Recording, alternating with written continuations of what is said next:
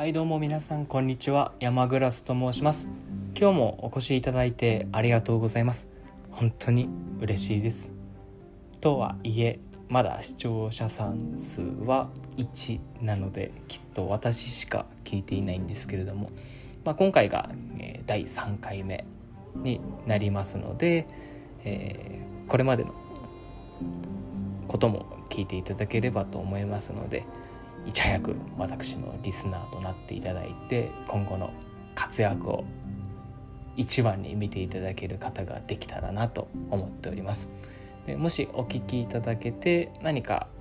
コメントとかいただければ本当に嬉しいです。私自身昔からラジオに憧れがあってラジオが好きでラジオ投稿とかもしてきたのでやはりラジオネームからのメールとかメッセージ憧れがありますのでそういったものもこのラジオの中でポッドキャストの中で拾ってお答えができるようになっていければいいなと思っておりますのでそれも踏まえてお願いできればと思います。で本日に関しては、まあ、3日連続の3日目にあたる本日に関しては転職のことについてお話が軽くできればなと思っております。私自身27歳今月28歳を迎える入社6年目のまあ、サラリーマンなんですけれどもやはりいろいろなことを考えた時に30歳の手前で一度転職をした方がいいんじゃないかというので現在転職活動中です。その部分で、まあ、今私が何をやっているかっていうのと私の価値観、まあ、仕事に対してどういうふうに挑んでいきたいか望んでいきたいかっていうのをお話ができればと思います。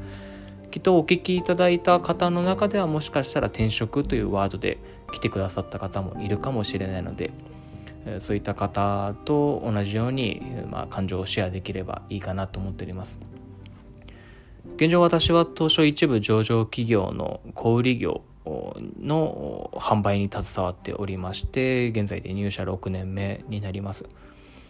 で転職を考えた理由っていうのはさまざまな今後のライフイベントですとかを想像した時に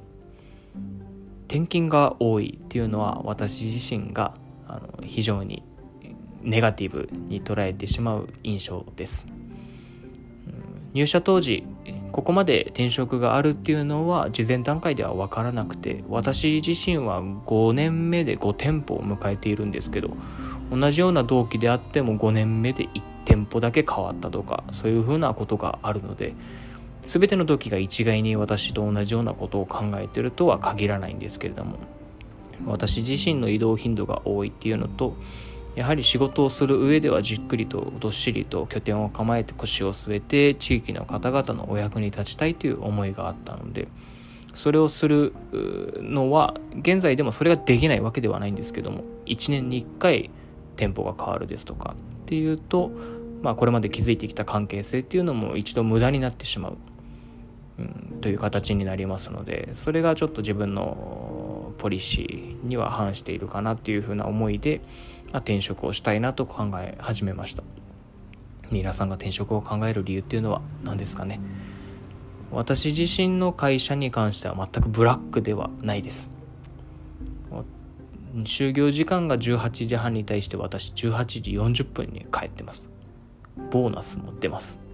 ただそこの部分が私自身と合わないんですよね。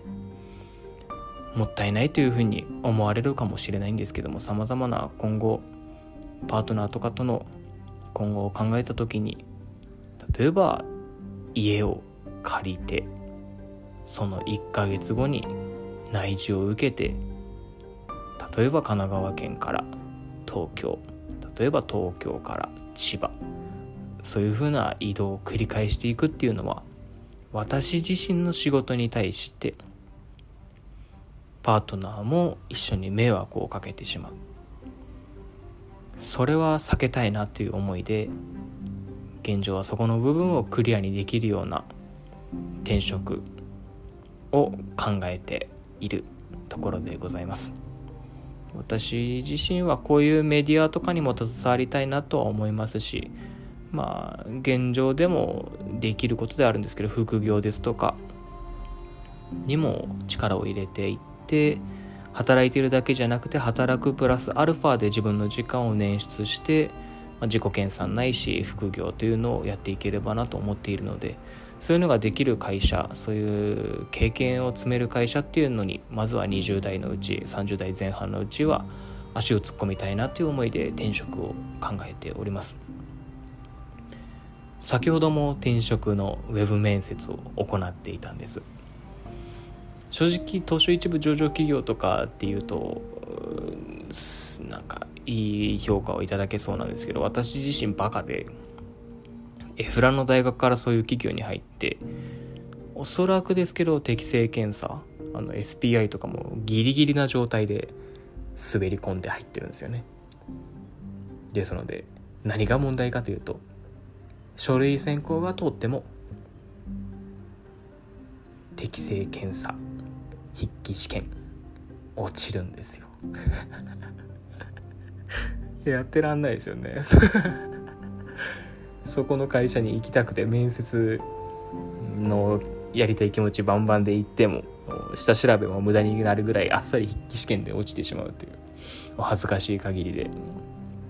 うん、ただいい企業に巡り合った時に筆記試験で落ちちゃうっていうのは経験上すっごい悔しいので今またそういったものも勉強を始めているんですけどこれ試験勉強あるあるとかにも該当してくると思うんですけどそういうなんかのめり込むのを見つけた時ってなんか急に本読みたくなったりとかあこの勉強したいなこの資格取ってみたいなとかそういうのって思うことありません？私すっごいあって今はこのラジオもそうですけどそういうのにのめり込んでしまってハマっちゃってますし、うん、まあこれの時間が無駄というわけじゃなくてしっかりと頭整理できて自分が思いついたことをポンと言ってあこんなこと自分考えてたんだっていうふうに思うこともあるので私の口から出てることは紛れもない事実で私が考えていたことが、まあ、言葉に詰まった時に急にポンと出てくると。